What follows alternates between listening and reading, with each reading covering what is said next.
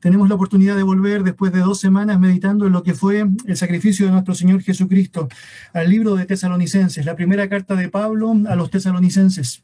Con ello tenemos la opción de poder avanzar ya a paso firme a lo que será la conclusión de esta. Estamos en el capítulo 5 y vamos a comenzar a abordar hoy día la porción que cubre los versículos 12 en adelante de esta primera carta de Pablo a los tesalonicenses como una tónica los escritos paulinos. Al finalizar eh, cada una de sus cartas o de sus libros, él trata de enseñarnos un montón de consejos, exhortaciones precisas y concretas que están allá siendo parte del estímulo que él quería que su audiencia original y por alcance nosotros pudiésemos tener presente así como es muy necesario tener una base doctrinal sólida y profunda en la cual sostenemos nuestros pies, es tan importante saber cómo de manera práctica esto se hace latente en nosotros. Y es por eso que Pablo se encarga de ir compartiendo eh, cada verso casi de aquí en más, lección tras lección, que debe ser asimilada por el pueblo de Dios y que debe ser valorada en su peso. Como recordará en el contexto, lo que ha hecho Pablo en los capítulos y versículos precedentes es hablarnos sobre la bendita esperanza de los creyentes en relación al arrebatamiento. También ha señalado la maravilla de saber que el día de Jehová, el día terrible de Jehová, no va a sorprendernos a nosotros como ladrón. Por lo tanto, con eso ha cimentado allá una base escatológica que seguro daba buena base, buen aliciente a los creyentes allá. Pero lo cierto es que una de las grandes responsabilidades que tenemos nosotros, al igual que ellos, al saber las verdades del futuro, es considerar cómo nos estamos moviendo en el presente, cómo estamos dispuestos a vivir de buena manera en el contexto en el cual el Señor nos ha puesto. Es decir, lo correcto de aguardar a Cristo involucra el tener una vida para Cristo. Y en ese sentido, directriz tan directriz, es decir, principio tras principio, mandato tras mandato, estarán mostrándonos a nosotros cómo debe ser la manera correcta, sabiendo de esta esperanza bendita que el Señor ha generado en nosotros, debemos movernos en la actualidad. Lo que veremos de aquí en más son buenas oportunidades también para evaluar nuestra propia condición, nuestro propio carácter, saber si estamos llevando la vida correcta como el Señor espera, saber que esa piedad que profesamos llevar como creyentes no solo sea eso, una expresión verbal, sino que sea en la práctica la composición de estos actos de obediencia que llevamos para honrar su nombre. Acompáñame entonces en su Biblia, primera a los tesalonicenses, capítulo 5, voy a leer de los versículos 12 al 22. Primera a los tesalonicenses 5, versículos 12 al 22. La palabra del Señor dice así. Os rogamos, hermanos, que reconozcáis a los que trabajan entre vosotros y os presiden en el Señor y os amonestan, y que los tengáis en mucha estima y amor por causa de su obra. Tened paz entre vosotros. También os rogamos, hermanos, que amonestéis a los ociosos, que alentéis a los de poco ánimo, que sostengáis a los débiles, que seáis pacientes para con todos. Mirad que ninguno pague a otro mal por mal. Antes seguid siempre lo bueno, unos para con otros y para con todos. Estad siempre gozosos, orad sin cesar, dad gracias en todo, porque esta es la voluntad de Dios para con vosotros en Cristo Jesús. No apaguéis al Espíritu, no menospreciéis las profecías, examinadlo todo, retened lo bueno, absteneos de toda especie de mal. Acompáñenme en oración. Señor, te damos muchas gracias por darnos la oportunidad de tener tu palabra y volver como iglesia a nuestro estudio en esta primera carta de Pablo a los tesalonicenses. Somos enriquecidos, Señor, por medio de tu verdad y te agradecemos, Padre, por el privilegio de poder ver a través de ella todo aquello que deseas, Señor, sea parte de nuestro accionar, de nuestra vida, Señor, en ti. Señor, nosotros sabemos que tú has preparado, Señor, las obras para que anduviésemos, Señor, en ellas. Y sabemos, Señor, de antemano habías determinado aquello. Pero sabemos, Señor, que la práctica como creyentes, cada una de esas obras que llevamos de buena forma, es una evidencia de que realmente tú estás con nosotros, de que tú nos has salvado, de que estamos dispuestos a obedecerte de la manera, Señor, que involucra la vida de un creyente. Señor, te quiero rogar que me ayudes a poder comunicar con fidelidad lo que el texto bíblico señala y que, Señor, nuestro corazón esté dispuesto para saber, elemento tras elemento de este escrito, Padre, lo que tú anhelas, sea notorio en nosotros, nos genere, Señor, también ese gozo de saber que estamos en la senda correcta y, Señor, el desafío de poder animar a otros también al cumplimiento de esa verdad. En el nombre de Jesús, oramos agradecidos. Amén. La iglesia en Tesalónica es una iglesia reconocida como una congregación modelo. La razón de aquello es que es evidente a través del texto bíblico cómo hay tantos asuntos que son dignos de ser reconocidos. Pablo estará en muchas ocasiones hablando del ejemplo de fe, de amor y de esperanza que los creyentes allá tenían. Y si usted va conmigo al capítulo 4, versículo 1, nos vamos a dar el texto una clave muy interesante sobre lo que significaba esa verdadera realidad que ellos vivían. Pablo señala ya, por lo demás, hermanos, os rogamos en el Señor Jesús que de la manera que aprendisteis de nosotros, cómo os conviene conduciros y agradar a Dios, así abundéis más y más. Es decir, Pablo está reconociendo que los hermanos allá habían aprendido del ejemplo apostólico, que la enseñanza de Pablo y de su equipo estaban imitando aquellos elementos que eran necesarios de imitar, y lo cierto es que aún lo que le faltaba tenía que ver con abundar más y más, es decir, seguir creciendo y desarrollándose en esa vida. No tenemos allá quejas abiertas, no tenemos retos deliberados, no tenemos allá amonestaciones duras de parte del apóstol, es porque lo cierto que él está completamente de acuerdo con que lo que falta a los hermanos tiene que ver básicamente con mayor conocimiento y en la medida del conocimiento que ellos tienen, esa disposición que ya han demostrado a obedecer activamente a la verdad.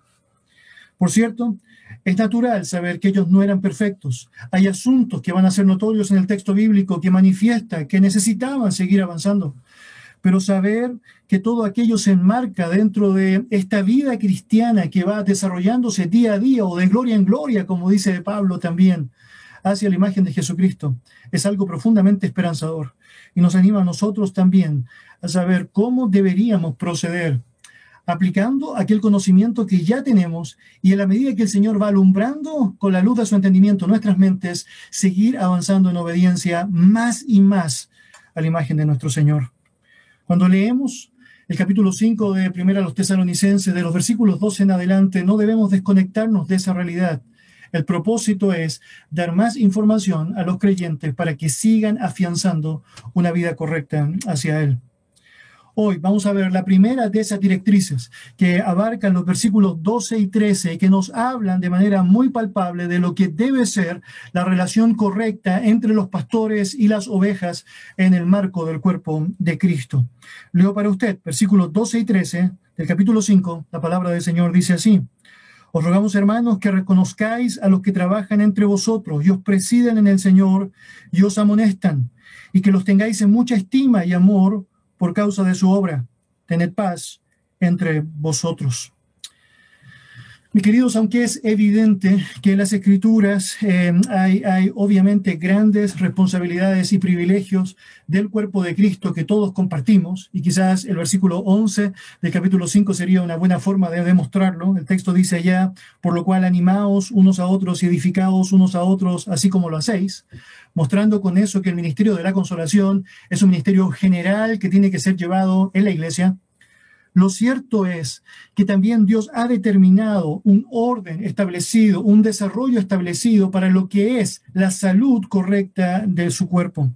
Un orden que involucra un funcionamiento bien entendido de parte del liderazgo de la iglesia y también de parte de aquellos que son parte de las ovejas. No es casualidad que hayan sido precisamente los mismos apóstoles del Señor Jesucristo quienes establecieron las bases de la iglesia quienes dejaron en claro la labor pastoral y la gran función que ésta tenía. El apóstol Pablo, sin ir más lejos, le dice a Tito, más adelante en uno de sus escritos, por esta causa te dejé en Creta para que corrigieses lo deficiente y establecieses ancianos en cada ciudad, así como yo te mandé. Déjeme decirlo así, donde no hay un liderazgo bíblico, hay peligros evidentes. Donde no hay un liderazgo bíblico, esa iglesia sabe que se encuentra incompleta. Donde no hay un liderazgo bíblico, la iglesia claramente se encuentra en un serio peligro. Esa es la razón por la cual los apóstoles establecían ancianos y estaban esmerados en la idea de que hubiese un liderazgo específico con un carácter particular, con una capacidad es particular para poder llevar adelante la tarea de manera correcta es desde las congregaciones, de donde obviamente surgen los pastores. Y es evidente que así como los pastores son tremendamente necesarios para poder alimentar correctamente al rebaño, sin personas, sin ovejas, la función de un pastor, francamente, es un despropósito. La real necesidad de los pastores se determina por la naturaleza de las ovejas. Es decir, estas requieren ser dirigidas, alimentadas, nutridas, confortadas, corregidas, obviamente protegidas. Y eso explica, obviamente, la realidad y la existencia de los pastores. Por lo tanto, hay una relación muy interesante, muy, debería decir, armoniosa, que Dios diseñó en esa perfecta voluntad, que si se vive de forma correcta, puede lograr, obviamente, la plenitud de la voluntad del Señor en sí mismo.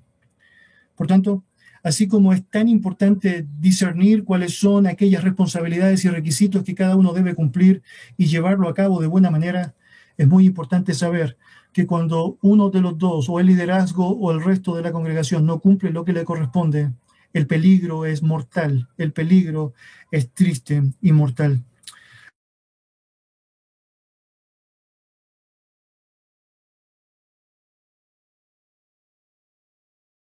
de sumisión de la iglesia también puede afectar terriblemente el cuerpo de Cristo.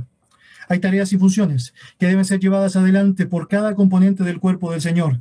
Y estas, cuando son asimiladas, otorgan gran bendición. Vamos a ver entonces, en primer lugar, cuáles son las responsabilidades de los pastores para con las ovejas.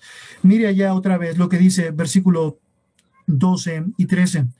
Os rogamos, hermanos, que reconozcáis a los que trabajan entre vosotros y os presiden en el Señor y os amonestan, y que los tengáis en mucha estima y amor por causa de su obra. Tened paz entre vosotros. Si apreciamos con detalle, vamos a notar que Pablo no utiliza los términos comunes acá para referirse al liderazgo. Él no dice ancianos, no dice pastores, de hecho ni siquiera dice líderes.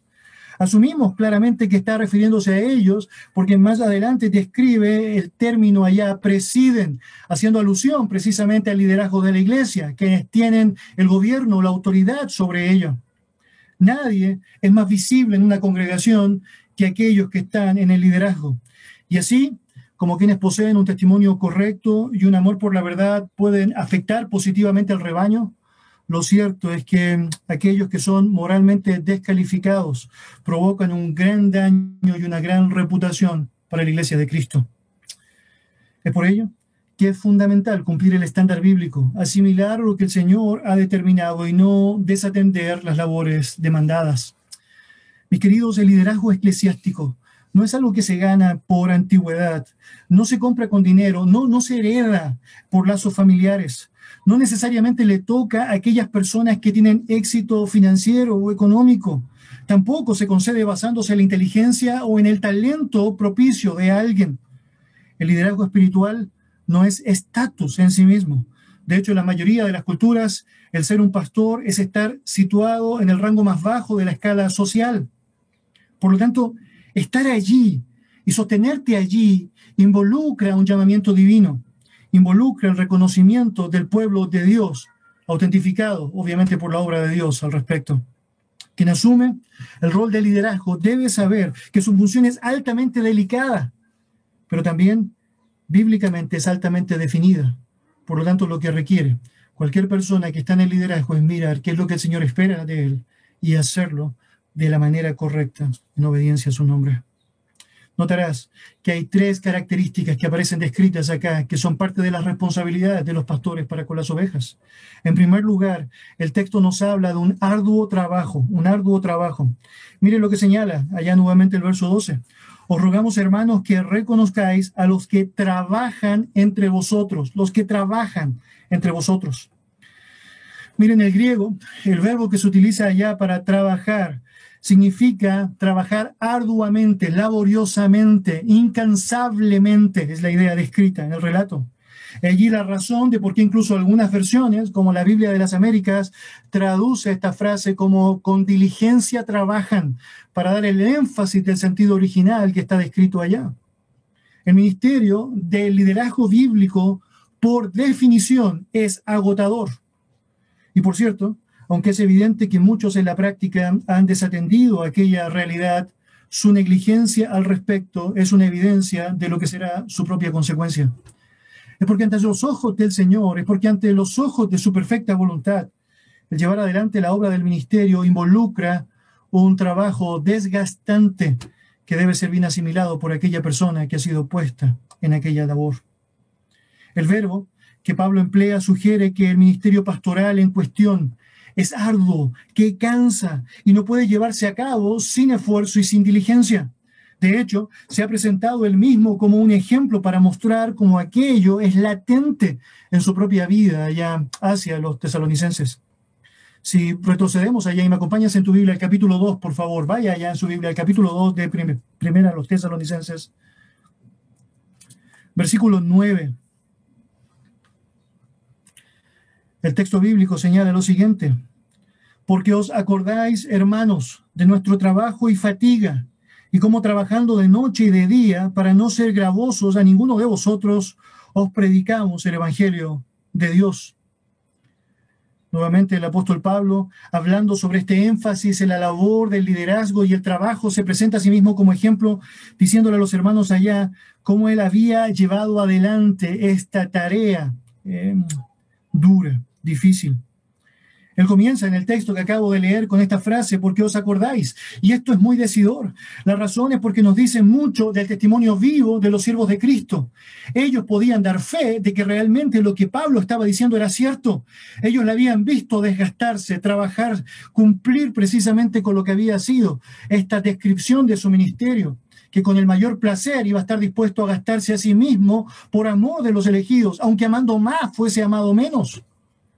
Esa realidad de desgaste era algo que podía ser evidenciado por aquellos que les habían visto en la práctica obrar a él y a su equipo ministerial. Mis queridos, el ministerio cristiano no es un pasatiempo que podemos tomar a la ligera. Requiere esfuerzo, requiere sudor, requiere cansancio y sacrificio. Cuando Pablo habla de trabajo, está precisamente dando aquel foco duro como señal de práctica habitual trabajos duros que involucran agotamiento, y para hacerlo aún más descriptivo, él agrega en este texto la palabra fatiga, fatiga. Es de imaginar que cada vez que Pablo y su equipo llegaban a sus camas, cuando llegaban a sus camas, porque aún trabajaban, es decir, muchas noches, su cuerpo debe haber estado tremendamente desgastado. El trabajo era agobiante tanto por su intensidad como por los horarios. En la exhortación de despedida que Pablo hace a los pastores allá en el libro de Hechos capítulo 20, él señala varias, varias marcas de lo que significaba ese mismo trabajo arduo. Comparto con ustedes algunas evidencias de aquel relato. Él se está despidiendo de los pastores allá, piensa que nunca más va a volver a verles y él quiere señalar todo aquello que es importante para establecer hacia ellos lo que significó su testimonio y la proyección del propio ministerio que ellos debían tener una buena base en el ejemplo apostólico. Él señala, vosotros sabéis cómo me he comportado entre vosotros todo el tiempo, desde el primer día que entré en Asia, sirviendo al Señor con toda humildad y con muchas lágrimas y pruebas que me han venido por las acechanzas de los judíos. Y como nada que fuese útil, he rehuido de anunciaros y enseñaros públicamente y por las casas. Continúo en el versículo 31. Por tanto, velad, acordándoos que por tres años de noche y de día no he cesado de amonestar con lágrimas a cada uno. Luego, versículos 33 al 35, ni plata ni oro, ni vestido de nadie he codiciado. Ante vosotros sabéis que para lo que me ha sido necesario a mí y a los que están conmigo, estas manos me han servido. En todo, os he enseñado que trabajando así se debe ayudar a los más necesitados y recordar las palabras del Señor Jesús que dijo, más bienaventurado es dar que recibir. Mis queridos, aunque el ministro cristiano nunca debe utilizar su mucho trabajo como excusa para descuidar su familia y su salud, es absolutamente normal que su ministerio resulte fatigoso. Es absolutamente normal que lo cierto es que no podrá limitarse necesariamente a horarios preestablecidos. Fue así en el caso de Jesucristo. Fue así en el caso de los apóstoles y será así en el caso de los ministros abnegados. a modo de ejemplo, simplemente permítame compartirle que cuando usted va allá a la segunda carta de Timoteo, en el capítulo 2, notará cómo Pablo va a dar diferentes ilustraciones para explicar cómo es la labor de un líder en una congregación. Él dirá ya en el capítulo 2 de segunda de Timoteo, en el versículo 2, que el pastor es un maestro, el líder es un maestro. También dirá en el versículo 3 que es un soldado. Dirá en el versículo 5 que es un atleta. Dirá en el versículo 6 que es como un labrador. Dirá en el versículo 15 que es como un obrero. Dirá en el versículo 20 21 que es como un utensilio. Dirá en el versículo 24 que es como un esclavo. Mire, todas esas imágenes, absolutamente todas, evocan la idea de sacrificio, evoca la idea de servicio, de trabajo, de dificultades. Claramente ninguna de estas ilustraciones descritas acá hace que el liderazgo sea humanamente algo atractivo, aunque en la práctica seguramente tú y yo conocemos algunos que haciendo mal uso de lo que significa el concepto bíblico, viven una vida que aparentemente suena admirable. Mis queridos, es esperable que la asimilación del liderazgo bíblico vaya acompañada de una disposición y un trabajo arduo. Si una persona no está dispuesta a trabajar y a desgastarse por amor de aquellas almas que el Señor va a poner bajo su responsabilidad, francamente no tiene que ni siquiera pensar en lo que significa avanzar en la idea del servicio. De la misma manera, alguien que ya está involucrado en el ministerio, las cargas de éste, necesita replantear lo que significa su relación con Dios y el llamamiento que Dios mismo le ha, otorgado. Una segunda descripción del liderazgo en nuestro pasaje es la autoridad prudente. Si usted vuelve allá a 1 los Tesalonicenses 5, versículo 12, notará que el texto señala, os rogamos hermanos que reconozcáis a los que trabajan entre vosotros y os presiden en el Señor, y os presiden en el Señor. La palabra presidir en el griego se traduce de las siguientes maneras. Note, tener autoridad sobre, cuidar, ayudar, dirigir, ser jefe. El término nos habla de quien dirige con autoridad e implica sin duda alguna la administración y el gobierno sobre algo. Y antes de que podamos sacar conclusiones erróneas de aquellos términos o palabras que acaban de escuchar, es muy importante saber que todo esto está supeditado a la idea de hacerlo en el Señor. Note lo que dice los que presiden en el Señor. Eso es precioso. Es decir, que a diferencia de los malos modelos que nosotros apreciamos en el mundo y tristemente en muchas congregaciones, el liderazgo correcto encuentra tanto la fuente de su autoridad como la limitación de esta en el Señor, es lo que el Señor ha establecido. El liderazgo bíblico por cierto, no elude la autoridad, no elude la responsabilidad. De hecho, la ejerce abiertamente por medio de lo que es su ejemplo y la dirección bíblica. Es el liderazgo quien tiene la función de alimentar, de proteger, de proveer para un cuidado espiritual y lo hace por medio de esta autoridad que el Señor le ha asignado, ejerciendo un modelo primario de esa autoridad en lo que significa el marco familiar. De hecho, es muy interesante que esta misma palabra que se traduce acá como presidir se traduce en los requisitos pastorales con el término gobernar. Comparto para usted capítulo 3 de 1 Timoteo, versículos 4 y 5, que señala que gobierne bien su casa, que tenga a sus hijos en sujeción con toda honestidad, pues el que no sabe gobernar bien su propia casa, ¿cómo cuidará la iglesia de Dios? Es decir, el respaldo de lo que significa este presidir en el Señor a la congregación, a la grey de Él, tendrá que ver específicamente con la consistencia en cómo está gobernando su propio hogar. Algo muy interesante en esto es la conexión que este pasaje nos menciona entre gobernar y cuidar. Nota, el que no sabe gobernar bien su propia casa, ¿cómo cuidará la iglesia de Dios? Mis queridos, el auténtico liderazgo cristiano asume la responsabilidad de dirigir, de gobernar. Obviamente, sabe que debe llevarlo adelante, pero lo hace esencialmente con el espíritu de un padre que dirige a su familia, cuidándola, protegiéndola y esmerándose por el bienestar. Por cierto, la autoridad de los ancianos no es absoluta o incuestionable. Lo cierto es que tampoco esta debe ser ejercida de manera dominante. No se trata de decir que soy quien debe mandarte y debes hacer todo lo que yo diga. Se trata de entender que mi autoridad está limitada como pastor a la autoridad que la palabra del Señor me ha asignado y nada más aparte de aquello. Pedro va a advertir a aquellos pastores que tomando esta realidad van a tratar de hacer abuso de esa posición, tratando de obligar o tomar señorío sobre la grey. De hecho, es muy interesante que en el capítulo 5 de su primera epístola, en el versículo 3, él dirá a los pastores, no como teniendo señorío sobre los que están a vuestro cuidado, sino siendo ejemplos de la grey. Enseñorearse, que aparece allá descrito en el texto, denota la intensidad de un señorío sobre las personas y las circunstancias. Pero cualquier tipo de liderazgo autocrático, opresivo e intimidante, con elementos de demagogia, los rasgos que normalmente caracterizan el estilo de liderazgo, la metodología de hombres no regenerados, es una perversión, una perversión en el oficio pastoral. Los pastores han sido comisionados por el príncipe de los pastores, Jesucristo, como sus pastores delegados, ejerciendo supervisión, responsabilidad y autoridad en su nombre, fuera de su nombre, estamos perdidos, absolutamente perdidos.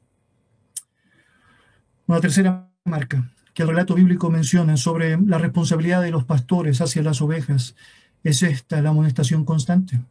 Si usted vuelve allá al versículo 12, notará cómo este señala, os rogamos hermanos que reconozcáis a los que trabajan entre vosotros y os presidan en el Señor y os amonestan, y os amonestan.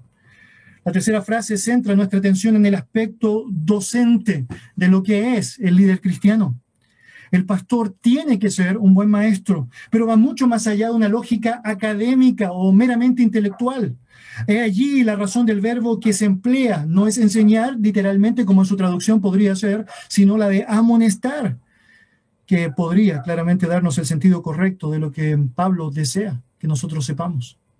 La idea literal de amonestación es poner en la mente, poner en la mente, de donde procede obviamente los conceptos de instruir o de advertir. Dios espera que el liderazgo bíblico no cese en su función de poner en la mente de las personas las verdades que son importantes, aquellas verdades que obviamente se desprenden de la palabra del Señor. En ese contexto, día y noche, tal como Pablo decía que era parte de su realidad, el pastor o el líder bíblico debe saber que no debe cesar ni claudicar de hacer aquello que es parte de una demanda esencial.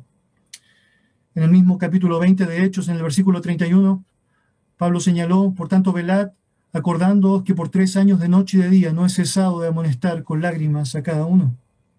Y con eso, varios principios de vital importancia que deben ser entendidos tanto por el liderazgo como por la iglesia para reconocer cómo esto debe ser bien aplicado.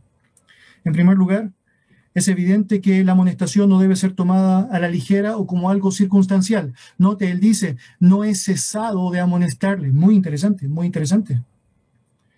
También implica tanto el uso público como privado. Es muy interesante, la palabra del Señor nos exhorta a amonestar a través del púlpito. Estamos predicando y con eso estamos amonestando a las personas a discernir aquello que debe ser corregido. Pero también existe lo que se conoce como esa amonestación personal, cuando un líder conoce que francamente hay algo en la vida de alguien que está mal y que requiere obviamente el acercarse y la confrontación directa para ser corregido.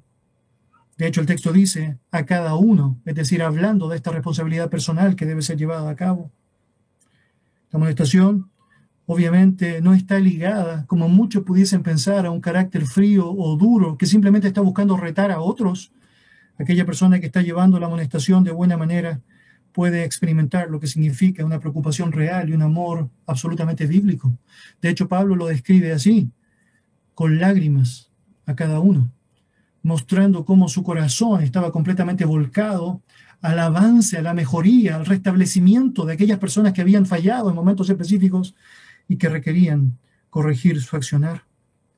Mis queridos, la amonestación bíblica bien entendida alude a la preocupación pastoral por todos y en especial por quien no está actuando bien y alude a la esencia de lo que es la resolución del conflicto. Por lo tanto, el liderazgo bíblico está preocupado de poder ayudar, asistir, corregir a aquella persona que ha caído en el error para poder, en la verdad del Señor y de su palabra, avanzar y mejorar de aquella condición en la que se encuentra. Pablo está señalándonos a través de esta porción de versículos aquellos elementos que son importantes y que deben ser bien asimilados, tanto por el liderazgo bíblico como aquellos que son parte de la congregación. Y cuando miramos aquello nos damos cuenta que no podemos concebir de buena manera cuando el trabajo no es arduo, cuando hay negligencia, cuando hay pereza, lo que significa el ministerio. No podemos asumir que será correcto o que recibirá bendición del Señor cuando alguien no está dispuesto a llevar adelante la tarea de lo que es, francamente, el poder estar manifestando la autoridad y la responsabilidad, no desligándose de esta, sino que llevándola como quien debe dar cuenta a Dios por las almas que le han sido encomendadas. Y no podemos pensar que se aspira a bendición cuando la amonestación no es palpable ni en la predicación pública, ni tampoco en la proclamación privada que se tiene de la verdad. Pero Pablo no solo dirá aquello que el liderazgo bíblico debe tener bien presente, también dirá aquello que la Grey debe considerar. Cuando miramos otra vez versículos 12 eh, y 13, miraremos algunos elementos que aparecen descritos allá y que nos hablan de estas responsabilidades de las ovejas para con sus pastores, para con sus pastores. Os rogamos, hermanos, que reconozcáis a los que trabajan entre vosotros y os presiden en el Señor y os amonestan, y que los tengáis en mucha estima y amor por causa de su obra. Pablo comienza esta porción con la frase, os rogamos, hermanos.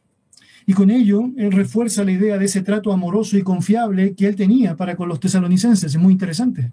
Él podría haber utilizado el imperativo apostólico, ¿no? Es decir, esto es lo que tienen que hacer y punto, ¿no? Y aunque es claramente una determinación de la voluntad, él está mostrándolo de una manera muy cercana a aquellos que le están recibiendo en primer lugar y obviamente por alcance de nosotros. Él está usando más bien la fuerza de una petición personal que tú le haces a alguien en quien confías mucho. Te ruego encarecidamente, no te olvides de hacer esto. Es básicamente la idea. La primera directriz eclesiástica al respecto es esta, apreciarles, apreciarles. La palabra reconocer, usada por Pablo acá en el texto, significa conocer íntimamente, lo que implica una relación estrecha que claramente va a involucrar en el uso constante de esta un aprecio, un respeto, un amor y una cooperación. Pablo ha descrito en el texto al liderazgo como quienes trabajan arduamente, quienes presiden y quienes amonestan.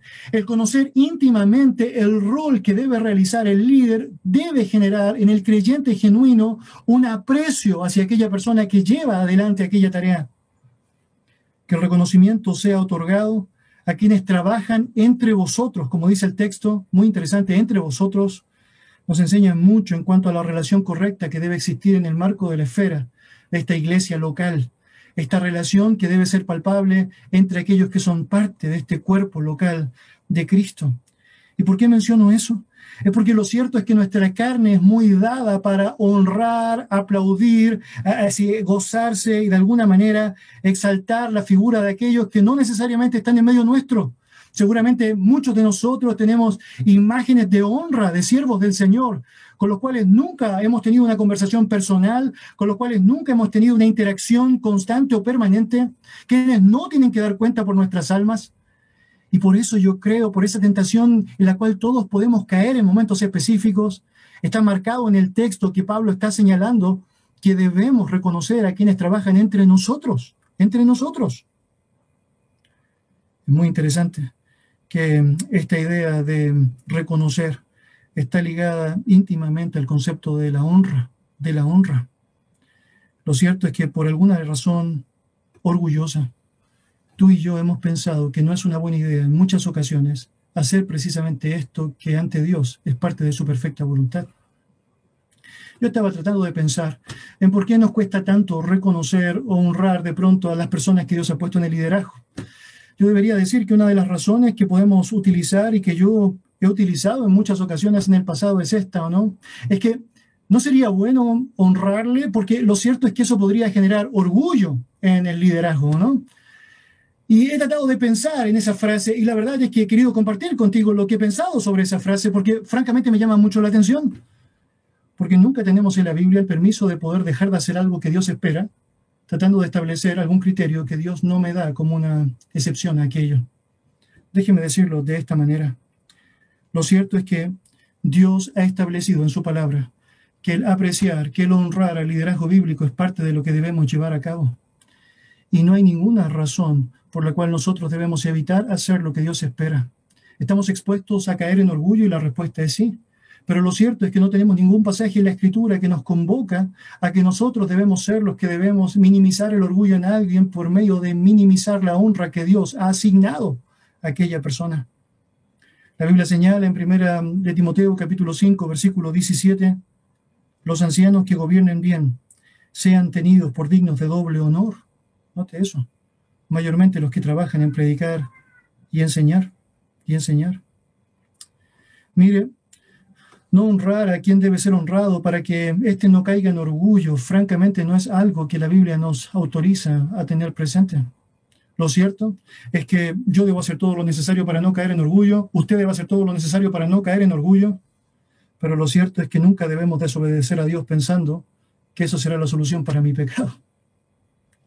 Es muy interesante, porque de hecho, el mismo concepto que utilizamos para no honrar, si queremos usarlo de manera negativa, al liderazgo espiritual o de hecho al liderazgo político. Recuerde, Primera de Pedro dice que debemos honrar al rey.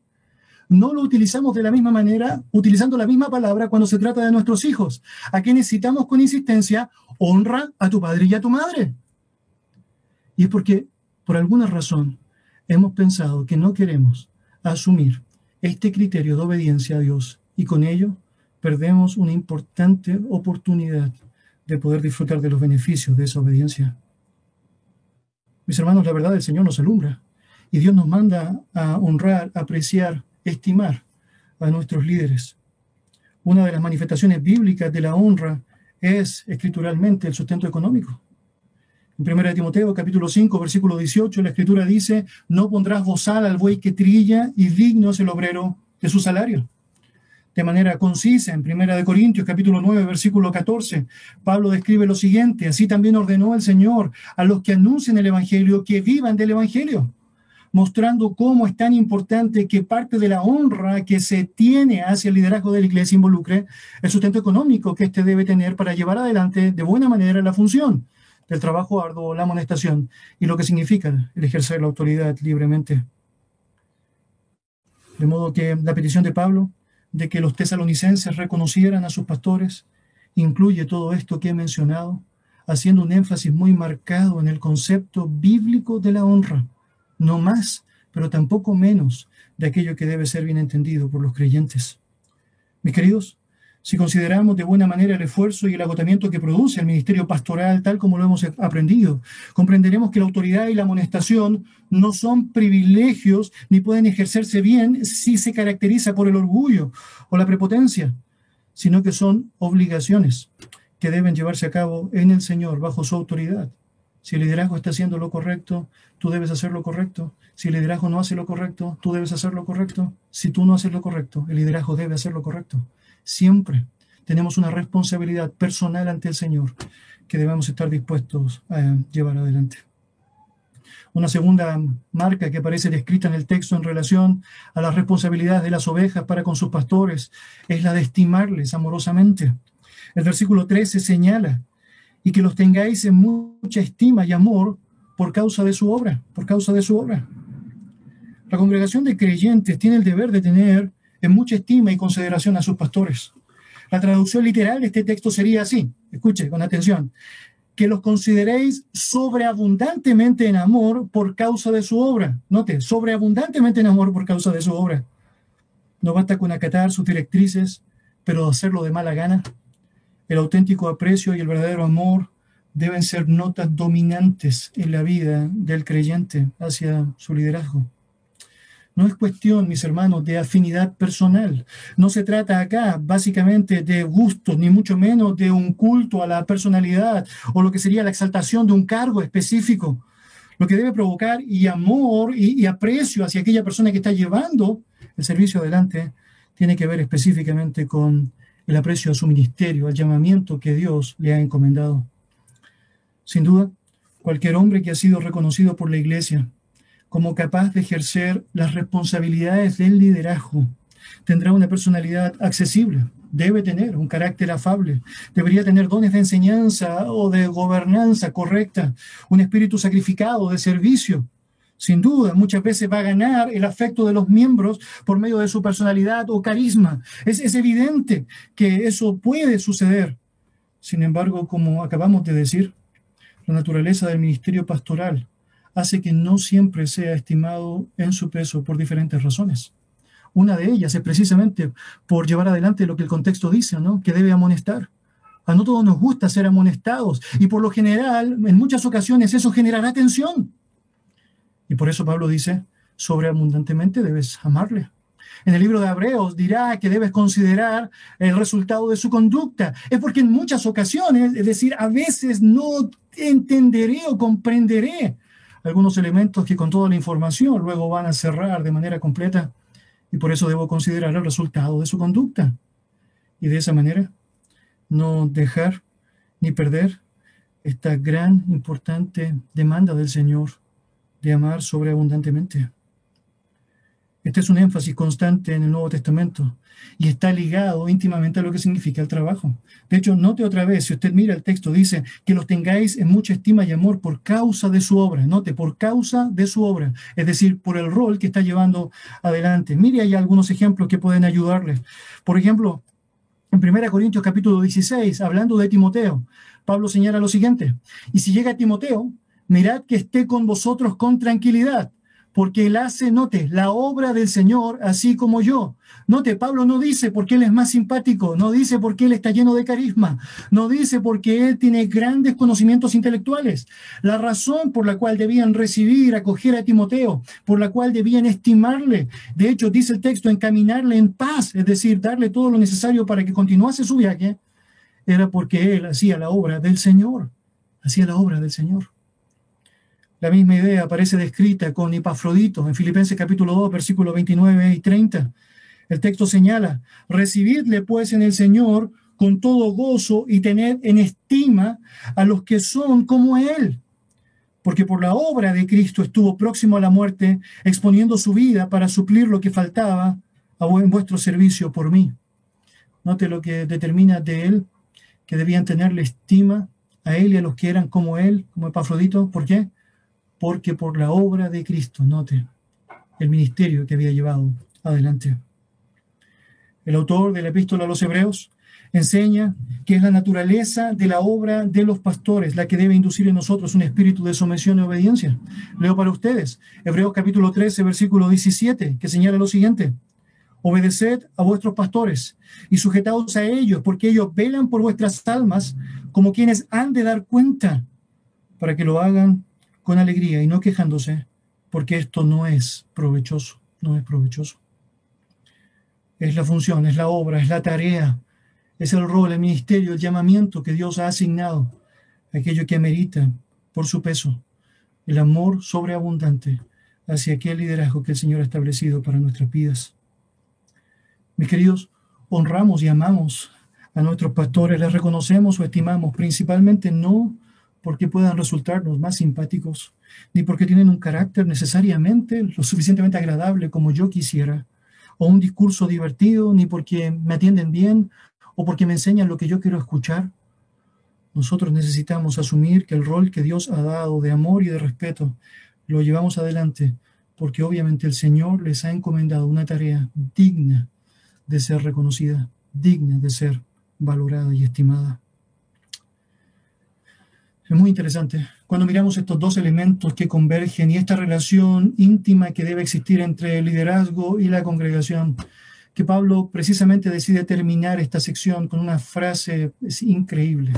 Si usted vuelve al versículo 13, notará un elemento más descrito allí, y es la responsabilidad de vivir en paz.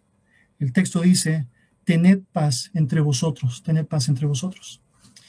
Mire, algunos asumen esta frase como otro elemento que la congregación debe tener presente para con el liderazgo.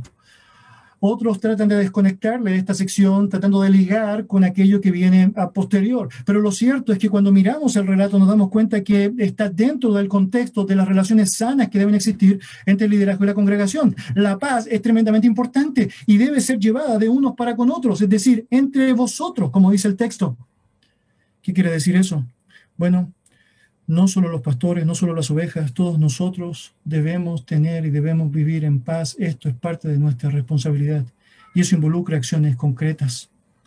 Pablo, con esto va a hacer eco de aquello que será una constante en sus escritos. Él, por ejemplo, a los Corintios les dirá, en 2 Corintios 13:11, vivid en paz. A los colosenses les va a señalar en el capítulo 3, versículo 15, que la paz de Cristo reine en vuestros corazones, a la cual en verdad fuiste llamados en un solo cuerpo. A los romanos, en el capítulo 12, versículo 18, les señalará, si es posible en cuanto a vosotros, dependa, estad en paz con todos los hombres. Esta última cita, de hecho, haciendo alusión a la paz que debemos tratar de preservar con todas las personas. Muy interesantemente, todo lo que he mencionado anterior a eso y el texto de Pablo poniendo un foco muy marcado en lo que significa las relaciones en la iglesia. Pero ¿qué significa vivir en paz? En este contexto de la relación entre los líderes y las ovejas. Bueno, debería decir, obviamente, en el sentido negativo, vivir en paz es, obviamente, no dar lugar a ninguna clase de conflicto innecesario, antagonismo o tensión. Otra vez, escuchen mis palabras, conflictos innecesarios, porque no se tratan de la verdad, no se tratan de algo que va en contra de la escritura, se tratan muchas veces de mi carne estimulada de manera impropia. Se trata de suprimir aquellos elementos que claramente quieren generar acciones que van a promover desunión en el marco de lo que significa una relación sabia y correcta. De hecho, la palabra del Señor en Efesios capítulo 4, versículo 3, dice que debemos literalmente esforzarnos o estar solícitos en guardar la unidad del Espíritu en el vínculo de la paz. Por lo tanto, implica la renuncia voluntaria a un espíritu conflictivo que muchas veces quiere sobresalir y que sabemos está caracterizando no solamente en nuestra época, nuestra sociedad, nuestra cultura, una rebelión a cualquier sistema de orden, una lógica de ir en contra a cualquier persona que está en una posición de autoridad, sea cual sea esta persona, o haga como haga la tarea que le ha sido encomendada. Obviamente, el estar promoviendo la unidad o la paz involucra humildad. Es aceptar correctamente la exhortación y lo que significa la corrección. Es decir, si en el liderazgo no estamos disponibles a aceptar la corrección de aquellos hermanos nuestros en la iglesia que nos están mostrando bíblicamente lo que estamos mal, no estamos promoviendo la paz. Si como parte de la congregación no estamos dispuestos a escuchar, aceptar y reconocer nuestro error cuando hemos sido amonestados, no estamos promoviendo la paz. Obviamente eso generará conflictos serios. Implica también reconocer que en el cuerpo de Cristo algunos tienen la responsabilidad de guiar a los demás y de gobernar a la congregación. Implica aceptar gozosamente esa dirección y someternos a su gobierno. Significa también que debemos cortar de raíz cualquier deseo espíritu de facción, partido o rivalidad. ¿Recuerdas la iglesia de los Corintios? Algunos decían, yo soy de Pablo, yo soy de Apolo, yo soy de Cefas. Bueno, en el liderazgo de ancianos, usted debe saber, en algún momento, si el Señor en su gracia nos permite, tendremos más pastores. Cualquier idea de partidismo no tiene sentido bíblico, no promueve la paz, no asume la estima a cada uno en su rol. Debemos participar de la murmuración, sino intentar reconducir las conversaciones por causas edificantes y si es necesario reprender a los murmuradores para otra vez esforzarnos en lo que significa mantener y preservar el vínculo de la paz. Poner fin a los conflictos significa también tomar medidas para sanear aquellas situaciones de roce cuando aparezcan y hacer todo lo que la Biblia dice para poder realmente eliminar el conflicto. Primero, cara a cara, luego con testigos, luego llevándolo a la iglesia y hasta las últimas circunstancias. Mis hermanos, tomar en conexión esta frase con lo ya señalado es mirar allá responsabilidades que son claras. Entre el liderazgo y la congregación no debe haber espacio para los incorrectos reparos. Basta de sospechas infundadas. El amor, tal como Corintio lo expresa, que tiene que ser resaltante en nosotros, no, no, no busca lo suyo, está dispuesto a sufrir, todo lo cree, todo lo espera, todo lo soporta. Sin embargo, aunque en ese contexto la nota dominante de las palabras de Pablo recaiga sobre la resolución de tensiones, lo cierto es que promover la paz va mucho más allá de eso. Para mí es muy interesante cuando veo la Biblia y noto cómo hay 400 menciones a la paz, tanto en el Antiguo como en el Nuevo Testamento.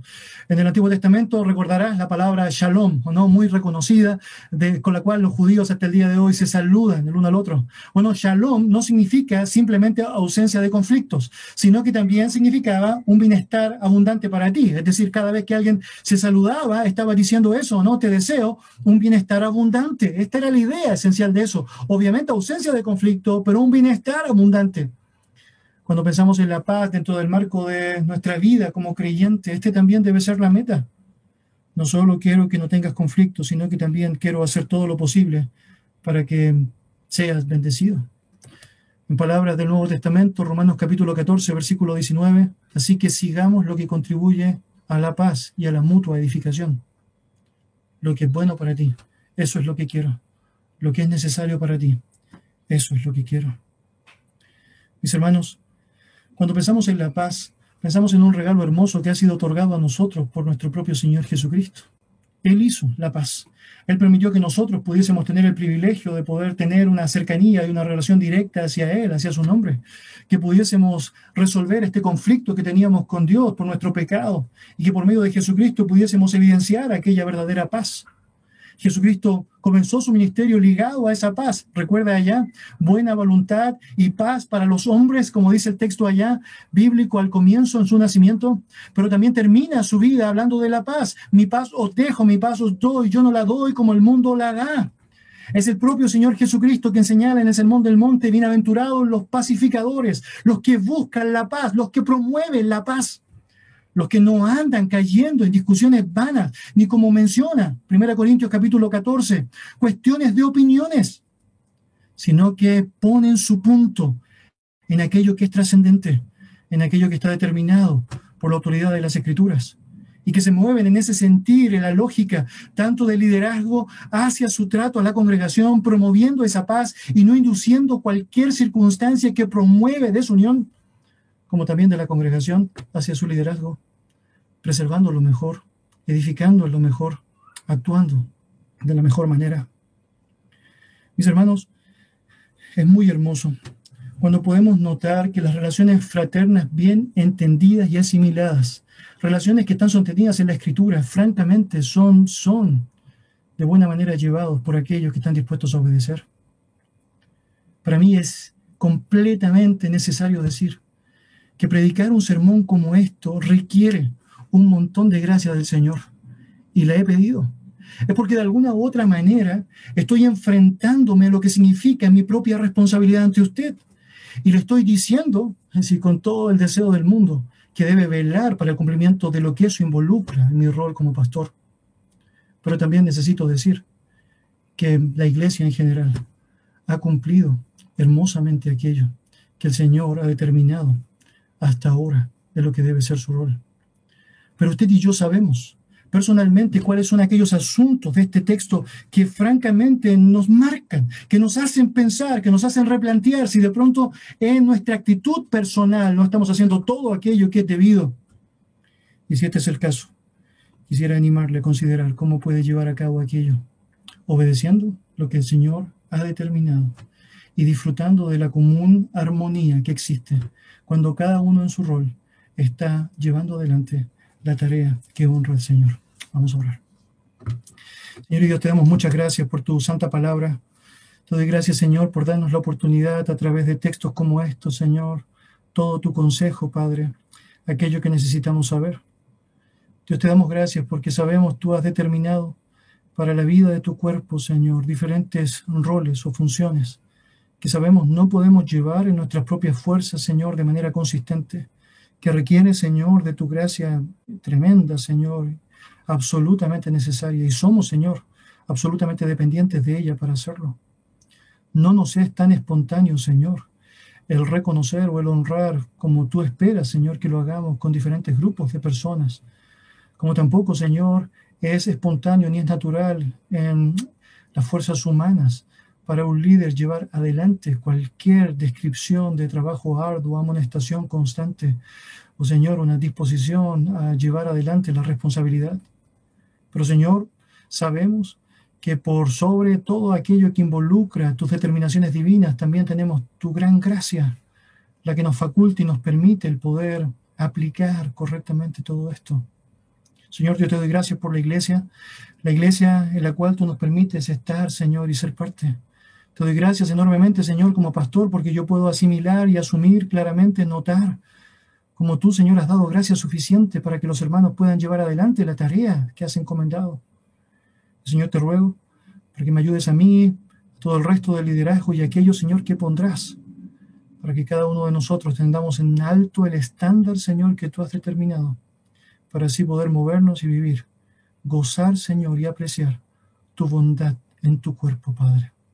Gracias, Dios, por tu bendita palabra. En el nombre de Jesús. Amén.